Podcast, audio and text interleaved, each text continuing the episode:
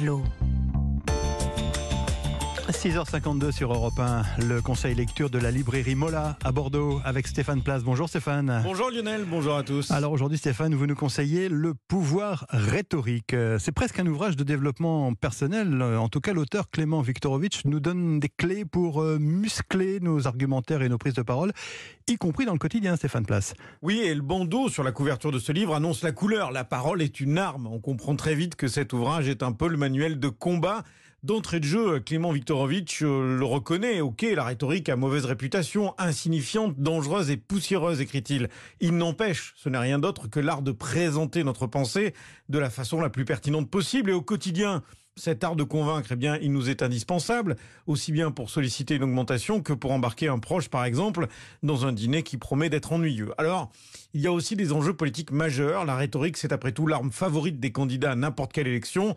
Émilie Sabatier est libraire chez Mola. La rhétorique est partout, en famille, au travail, à la télévision, dans les journaux, partout. Comment on s'en sert, comment on la décrypte, ça c'est tout l'art de Viktorovitch. D'enseigner au lecteur l'art de la rhétorique, c'est un un livre qui se veut universitaire, mais il donne euh, énormément de conseils, mais aussi, et ça c'est un aspect qui est également très intéressant, aussi de décrypter tous les discours politiques qu'on peut entendre. Le pouvoir rhétorique, c'est le titre de cet essai. Prof à Sciences Po, Clément Viktorovitch l'a conçu avec un sens évident de la pédagogie. Hein. Il énumère, détaille les techniques, les stratagèmes, il ouvre en quelque sorte la boîte à outils pour bien choisir ses arguments et aussi pour repérer les manipulations dans les débats et les discours. Qu'est-ce que c'est que la démocratie? C'est au moins le régime dans lequel les citoyennes et les citoyens ont à voter pour élire leurs dirigeants. Ils sont donc récepteurs de discours, ils sont la cible de discours politiques. On ne peut pas parler d'une véritable démocratie si les citoyennes et les citoyens ne sont pas capables à la fois de décrypter les discours et de les produire, c'est-à-dire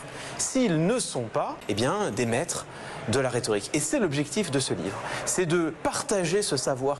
Nous sommes toutes et tous des monsieur Jourdain et des madame Jourdain de la rhétorique. On pratique tous la rhétorique, souvent sans le savoir. C'est-à-dire qu'une scène de ménage, il n'y a rien de plus rhétorique que cela. Chercher à convaincre sa compagne ou son compagnon d'aller, j'en sais rien, au restaurant plutôt qu'au cinéma, bon, c'est authentiquement rhétorique. Une réunion de travail, bien sûr que c'est rhétorique.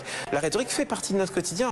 C'est aussi un livre de développement personnel puisque les lecteurs et les lectrices y trouveront à chaque page des conseils pratiques qu'ils pourront appliquer dans leur vie quotidienne. J'insiste hein, sur les exemples très concrets, parfois assez cocasses que l'on trouve dans ce livre, qui n'est pas un grand cours théorique un peu lénifiant, mais alors pas du tout. Il y a d'ailleurs des études de cas qui sont extrêmement parlantes, je vous les recommande aussi. Ah, ça donne envie, effectivement. Le pouvoir rhétorique donc de Clément Viktorovitch, c'est paru au seuil. Merci Stéphane Place, à tout à l'heure.